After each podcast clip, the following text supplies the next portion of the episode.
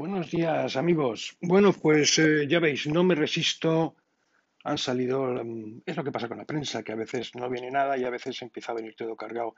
Y económicamente, pues todo parece que se empieza a mover bastante. Eh, A pesar del COVID, pues la gente empieza a levantar la cabeza y empiezan a preocuparnos otras cosas porque, claro, hay que seguir viviendo. Mm, No vale el lema de lo primero es la salud. Lo primero es vivir. La salud no es un factor fundamentalmente primario. ¿eh? Pero bueno, entonces no me resisto, no podré colgaros los, eh, no sé cómo voy a hacer para colgaros el recorte de Le Monde, porque, porque es de ayer, ¿vale? Y vienen tres noticillas que sí quería comentaros. Una es, y os he colgado un poco solo el gráfico en la web, eh, la economía mundial ve el final del túnel. Eso dice la OCDE. Y vamos a echarle un vistazo a esto. Pues eh, todavía nos quedan, dice la OCDE, alrededor entre seis y nueve meses duros por el tema del COVID. Esto implicará economía, ¿no? Pero parece que se espera un futuro mejor. Y en el gráfico lo que vienen son que ha mejorado las expectativas para el 2021. Bueno, dicho así, eso es lo que parece.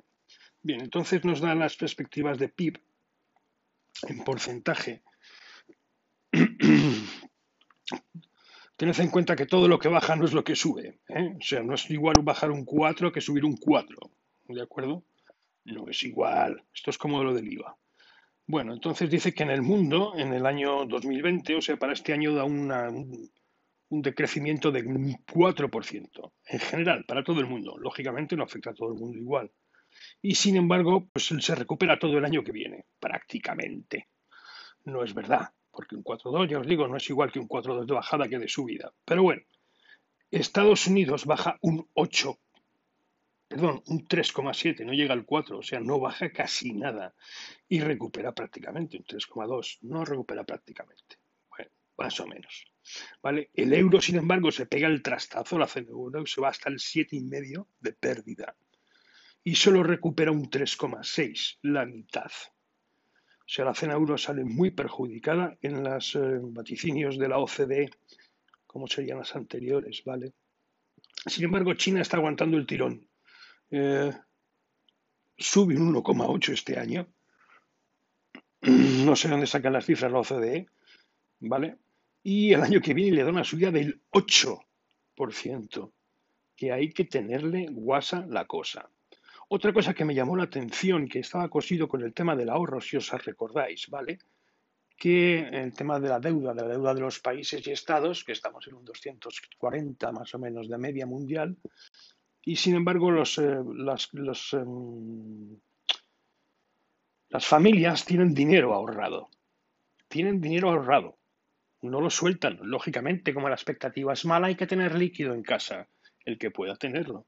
Y aquí tenéis las tasas de ahorro que sorprende Estados Unidos.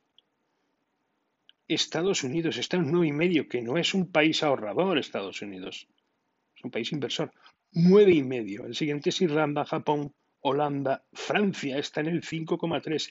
Y ojito, que es lo que quería llamar la atención, porque en España está en el 4,6. O sea, la gente tenemos dinero en casa, no sé por cuánto tiempo más, pero tenemos dinero en casa. El 4,3% ¿eh? es pasta, es pasta. Que eso va a favorecer que, claro, cuando haya dinero en casa ahorrado, cuando se abra un poquito la espita y mejore las condiciones de visión de lo que hay por delante, pues habrá dinero para gastar. Si, y luego viene un gráfico detrás de porque habla de la diferencia China con respecto a los países europeos. Aquí no aparece España, pero aparece la zona euro. Y dice que está, mm, bueno, nos sacan tres puntos. Tres puntos, ¿vale? Eh, pero bueno, ¿qué es lo que hay? Vamos a ver el comentario. El comentario en sí tiene bastante miga. Eh, los dos próximos años, eh, publicados el martes 1 de diciembre, Em, pues prefiere ser medio optimista, ¿vale? Por el descubrimiento de vacunas y demás. Entonces, eh, comenta los, los, los, datos que dan en la gráfica y, y llama a un optimismo prudente de, los, de ayuda a los gobiernos de los bancos centrales eh, para salir de la pandemia. O sea que las medidas que se han tomado hay que, no hay que levantarlas de golpe. El mismito comentario que hizo de Guindos, ya veis que van todos a una. El mismito comentario que está pidiendo la comisión que se apruebe la pasta, ¿vale? Está lo del paro parcial, está los préstamos garantizados a los estados con límite de, fallo. Y, bueno, pues que ha mantenido artificialmente en vida. Eh, en cuanto se levante la espita, claro, va a pedir dinero. Y se espera un crecimiento fuerte en verano. Bueno, eso es lo que dicen. Hay que verlo. Luego están las vacunas. Y, y sigue pendiente, pues, ¿qué queda? Pues queda el, el sostenimiento presupuestario para el 2020. habla de las, que, las, que, las, familias tienen una situación confortable en el banco, las que no han perdido el empleo pues podrán consumir, aunque menos de lo que se espera, lógicamente, porque no ves todavía las cosas claras y que eso puede ayudar a las, eh, eso puede beneficiar ayudas mm, con ayudas sociales excepcionales. Evidentemente la ganadora China. Eh, la ganadora China. Y a los americanos, pues que tienen un bono del 15% sobre los franceses, que es del 8%. Porque lo han congelado, has hecho, has hecho caja. ¿eh? Pero, claro, el problema de todo esto es que hay una disparidad entre las regiones. No es lo mismo para todas partes igual. ¿eh? El PIB debería de creer debería crecer en China al final del 21 alrededor del 10%, que es superior al nivel del final del 19. Estados Unidos está un poquito más tocado, no mucho más. Y los grandes perdedores son los europeos. Ya os lo digo porque se ve en el gráfico. Y lo comento un poco por encima. Comenta el caso de Francia, comenta el caso de Italia, el Reino Unido, que tenemos ahí el tema del Brexit el 1 de enero, y ahí está. ¿eh? Que le da una pérdida de 6,3 puntos de PIB, que es mucho. Vamos a verlo. Claro, están otras variables geopolíticas ahí. ¿Qué va a pasar con Biden? Pero de Biden ya hablaremos en otro momento, si queréis, porque lo que está claro es que ya se empieza a decir, lógicamente, que él se va a dedicar, como todos los presidentes entrantes, el 80% de su primer mandato va a ser interior. Es lógico, y más con la brecha que tiene en casa. Y más con el lío que tiene con su propio partido. O sea, va a ser complicado. No creo que haya muchos cambios a nivel externo. Seguirán presionando en los puntos en los que Trump, que ha hecho doctrina, pues eh, ha dejado abiertos. ¿Qué deja abiertos? Con lo cual tirará menos del resto de las economías. Eso ya se verá. Ya se verá. ¿Qué más? Vamos a ver qué más se puede sacar de este articulito. Están, evidentemente hay sectores que están totalmente tocados. Totalmente tocados y que vamos a ver cómo responden. Que son el turismo. Ojo, porque ahí, cada una vez que tocas uno de estos sectores, ya todo está tan relacionado que otros salen tarifando. Está el tema del sector turístico. Está el tema del sector de la hostelería y la restauración. Las artes, el transporte, esas compañías aéreas, eh, las fábricas de coches y por tanto el petróleo. Y por tanto el petróleo, que al que probablemente haya que empezar a hacer un especial seguimiento. Voy a ver si preparo una especie de, de meroteca con eso, tirando un poco para atrás, porque yo creo que hay que echar un vistazo. Ya no solo son los coches. Esto está cambiando rápido muy rápido, muy rápido. ¿Qué más tendremos por aquí? Bueno, pues el que recomienda a los gobiernos lo que dijo el Guindos, que no, que no levantemos mucho el pie los estados, ¿no? Mm. Y que las crisis precedentes han, han tenido como resultado una inversión muy baja y mm, faltas perdurables en las infraestructuras. O sea, no se, no se ha invertido en mantenimiento, comprendido el numérico, lo digital, y las energías decarbonadas, que eso tiene que cambiar. Ya habéis visto las noticias que he colgado acerca de Japón, el tema del eólico, la energía eléctrica y demás, que es otro sector que vamos a ver qué pasa porque ya no solo son las eléctricas, las petroleras están ahí. Lo, el tema del déficit, lo de la deuda es, es, tremendo. Es tremendo. Y nadie va a saber qué hacer con esto. Tienen que esperar un conjunto de deuda del 11,5 del PIB este año y se han quedado en el 8,4 a 5,7 en el 2021 y 2022. O sea, tienen que reducir la edad. ¿Pero cómo? Si las tasas actuales están al 0%. Y eso permite financiar el agujero, el agujero mm, de presupuestos sin, sin cambio. O sea, eso sí que es un esquema Ponzi puro. Y, y, espera pues, que dirijan los gastos públicos hacia bienes esenciales, lógicamente, que lo hagan bien. Que lo hagan bien y ya estamos con el pensamiento dominante, no el políticamente correcto, el dominante, que es la salud, la educación, las infraestructuras, nada nuevo. Algo que, algo que diga que dé robustez para futuras, futuras crisis y demás. O sea, es bla, bla, bla, bla, bla.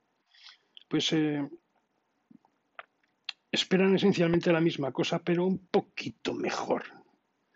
Un poquito mejor. Debajo, esa es la previsión de la OCDE básicamente que dice muy poco. Que estos son mis datos, que esto es lo que yo veo y que a nivel general pues que vamos a salir en una V prácticamente, dependiendo de los países, de las regiones. Europa mal.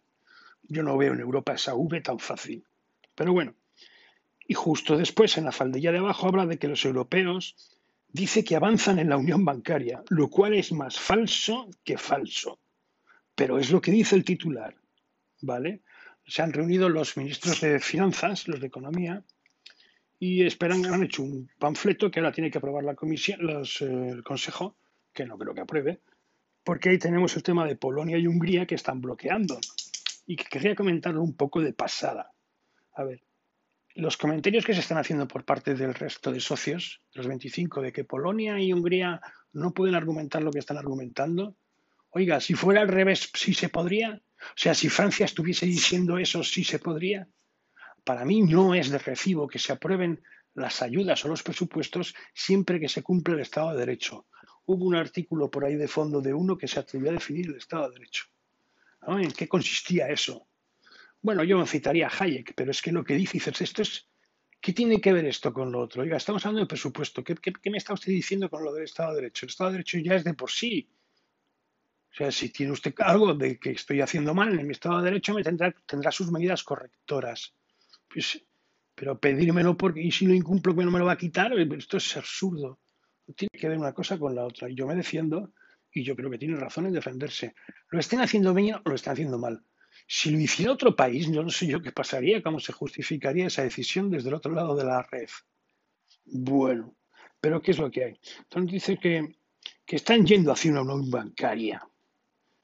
Y, no es verdad. No es verdad. Em, es lo mismo, es la misma política, es contar lo mismo una y otra vez. ¿eh?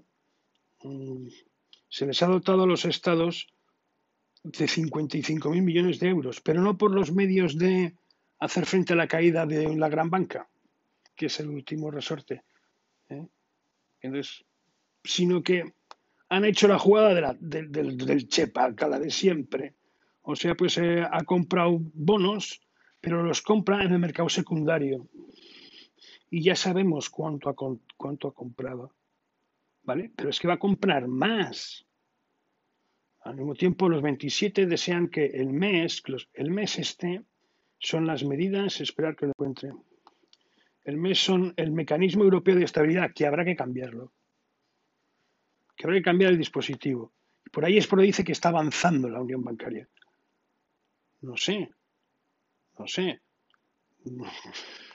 Abrir una línea de crédito, dotarse de otros 110.000 millones de euros antes de consentir que otros países como Alemania, Francia y País Bajo pues retiren, eh, tienen reticencias a que los europeos financien de una manera solidaria las derivadas de una banca, exigiendo que se estabilicen en los presupuestos eh, medidas sólidas. O sea, que tienen miedo de que se gaste mal, como siempre. Siempre que hay dinero, alguien, algo se va y se quedan las cañerías y otro poquito pues se va por alguna gotera.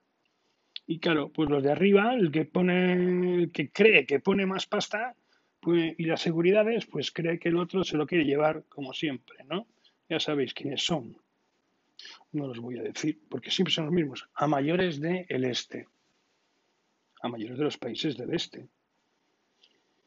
Estamos hablando de 750.000 millones en forma de ayudas y no de préstamos. A estos, eh, entre ellos el virus, más los que están más afectados por el, por el virus. Pero todo eso es lo que está hablado. Entonces, como está hablado, esto es bla, bla, bla, esto es seguir moviendo el tema. Esto es seguir moviendo el tema. El último párrafo, que es el de salida, dice la unión bancaria no es por tanto, no está por tanto conseguida. No es el fin de la historia. Ahora podemos avanzar en otros informes. Los 27 quieren mm, pasar a la siguiente etapa, la puesta en práctica de un sistema europeo común de garantía de depósitos a fin de que la confianza en los eh, en los bienes depositados en la banca sea la misma en el conjunto de la zona euro. Desde Alemania, que hace tiempo ha rechazado ver sus ahorros pagar por los bancos en dificultades en Italia o en Grecia, han empezado a dar signos de, bueno, habrá que moverse un poco. Es lo que os contaba, tengo exceso de ahorro. Tan peligroso es tener exceso de ahorro, lo comentaron en el papel de Miski, como no tenerlo. Alemania, país ahorrador, ¿qué hace con su exceso de ahorro que no invierte? Se lo doy al Banco Central, pero quiero mi interés. ¿A quién se lo voy a dejar? ¿A alguien que me dé garantías? ¿Qué garantías? ¿A qué interés? Luego voy y lo torpedeo, ¿no? Lo torpedeo porque digo que eso es ilegal. Y antes los parlamentos nacionales tienen que ratificar la reforma de estos meses, en los cuales esperan que los 27 lo decidan el, lunes por la noche. Lo que no es un proceso sin riesgo porque hay que aprobarlo. Y después hay más pasos. O sea, ¿qué, veis de toda esta página que se casca aquí, Le Monde y la OCDE? Pues que, a ver, tranquilidad, que dinero hay, que recursos hay, que métodos de hacer las cosas hay, y lo que hay que seguir moviendo la piedra de Sísifo. ¿eh? Que avancemos, que avancemos, que avancemos. Ya veremos cómo. Vamos ahora a comentar, voy ahora a comentaros el articulito, el otro, que es bastante más mm, sarcástico. Es un comentario de opinión, ¿eh? cortito, una columnina. Ponemos un poquitito de música y damos el corte.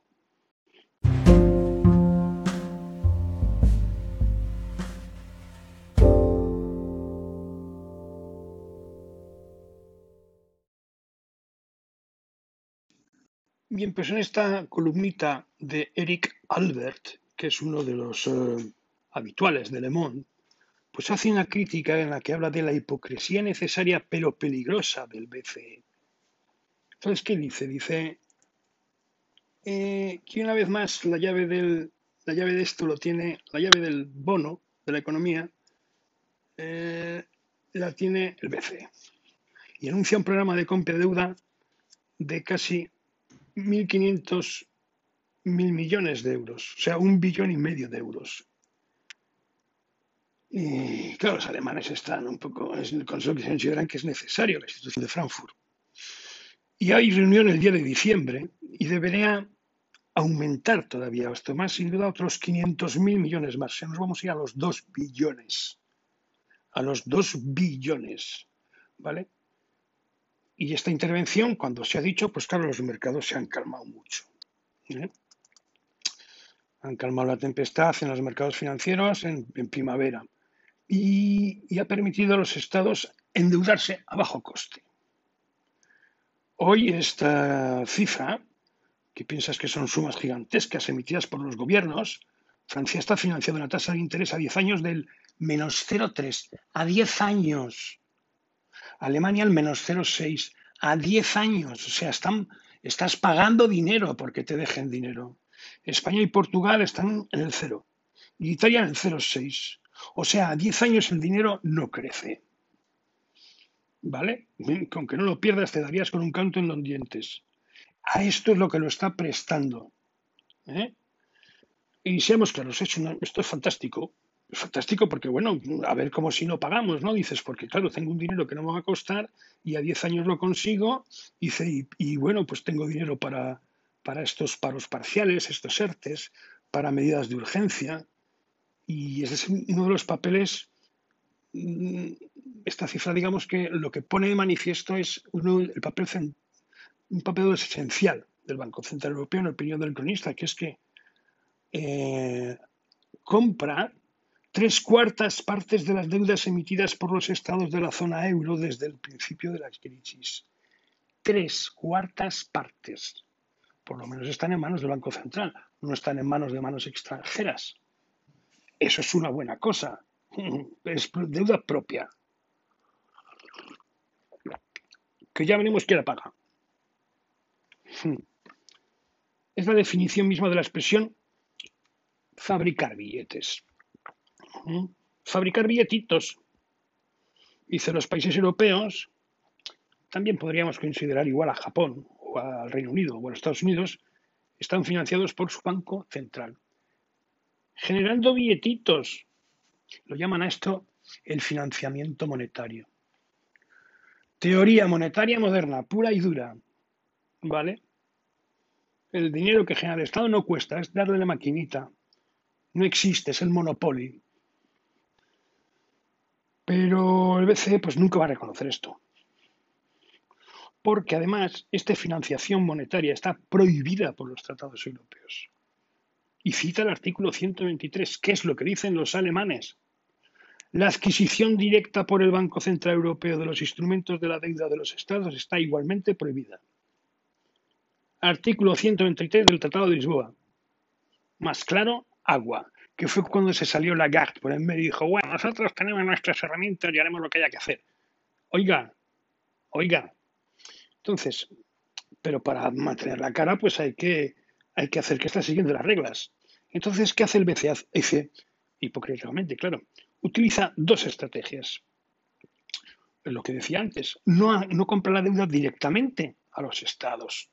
No, porque eso sí que ya sería, ya sería panota.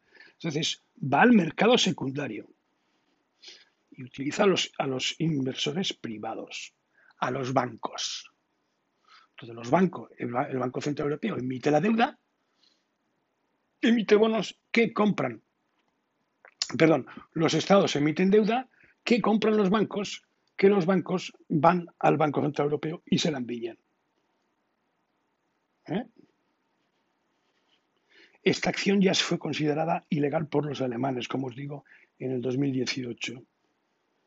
Entonces, eh, ¿qué hace? Pues el, banco lo que dice es otra cosa de hipocresía. Dice, oiga, oiga, yo es que tengo un mandato oficial, que es conservar la inflación por debajo del 2%.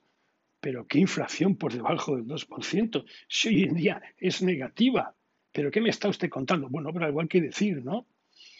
Es que, pero ya, pero es que estamos haciendo esta compra para ver si levantamos la inflación. Llevan ustedes así 10 años y la inflación no levanta. Porque no tienen ni para idea, porque el mercado ya no funciona así. Que hay que actualizarse. Y, parece una, pues eso, una, una pantomima, ¿vale? En la que todos nos mentimos y todos nos reímos mucho. Pero, ¿qué pasa? Vamos a ponernos en un caso. ¿Qué pasa que la inflación repunte un poquito? Que es lo que estoy en teoría buscando. Pues eh, eso estaría mal. Habría problemas. Porque el BCE tiene que, comprar, tiene que seguir con la compra de las deudas. Y no puede tirar mucho hacia arriba del tipo de interés porque te lo calzas. O sea que te la vas a comer la inflación con pipas. Y vas a tener que pagar una deuda y encima vas a tener inflación margen de maniobra. Entonces, segundo problema, como dice el articulista, y cuando las deudas compradas lleguen a, pérdidas, o sea, a, impagados, pues eh, yo voy a seguir comprando deudas para reemplazarlas. Voy a estar en un esquema Ponzi con los estados, con los estados, no ya con las empresas, con los estados, porque los estados están utilizando las empresas, las empresas están entrando en esquema, pueden entrar en un esquema Ponzi, que es el mismo caso para un estado. No nos engañemos, los presupuestos de los estados en la Unión Europea están muy atados, los nacionales, ¿vale? Hay muchos gastos fijos, vivimos en una sociedad de democracia y pocos gastos se pueden tocar, pocos, porque son fijos. Pero si encima vuelves la inflación, ¿cómo reduzco el ritmo de intervención? ¿Cómo voy levantando el pie? Pues eh, con, una, con, una, gran deuda que hay que devolver, claro. Pues habrá que defiérsela a 30 años, a 40 años, aunque sea sotoboche, con interés tipo cero. Pero habrá que devolver por lo menos el principal, ¿no? O sea, parte del capital habrá, el interés podremos hablar y podremos hacer como los alemanes con el plan Marshall, devolver lo que se me ponga el gorro. Bueno, eso habrá que verlo. Entonces, para evitar este golpe, algunos economistas sugieren, vamos con esto que es interesante, pues anular las, deudas que tenga el BCE. Técnicamente esto es, eh, se puede pretender.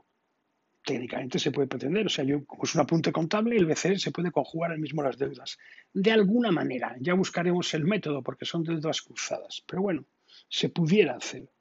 Pero esto políticamente y jurídicamente, la idea es indefendible. Indefendible. Ya el artículo 123 ese de Lisboa, bueno, ya no estaría. Habría que cambiar el tratado.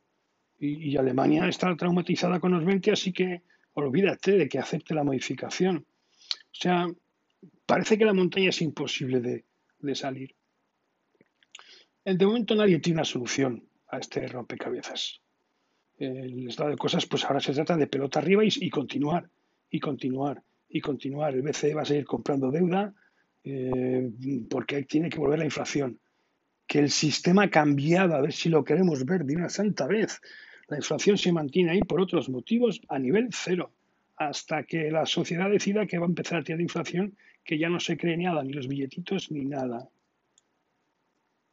Y dice aquí la única solución es que haya otra crisis mayor y entonces la Unión Europea se cierre a, se cierre en salón a reloj quitado y resuelva un, el rompecabezas de alguna manera.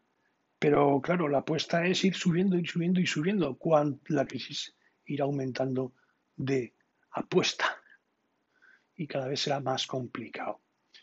O sea que tampoco nos engañemos, no nos hagamos trampas al solitario, el que quiera que se las haga, y los demás, pues oye, que hay lo que hay, hacer lo que podamos. Voy a ver cómo hago para subiros estos dos, igual luego con foto, no lo sé, ¿vale? Pero bueno, es lo que quería comentaros hoy. Venga, noticias económicas. Está la prensa que arde. Tengo otros tres o cuatro que quería comentar que no sé dónde voy a sacar tiempo. Si os interesa. Si no os interesa, pues oye, lo comentaré igual más ligero y ya está. Venga, un saludo. Hasta luego.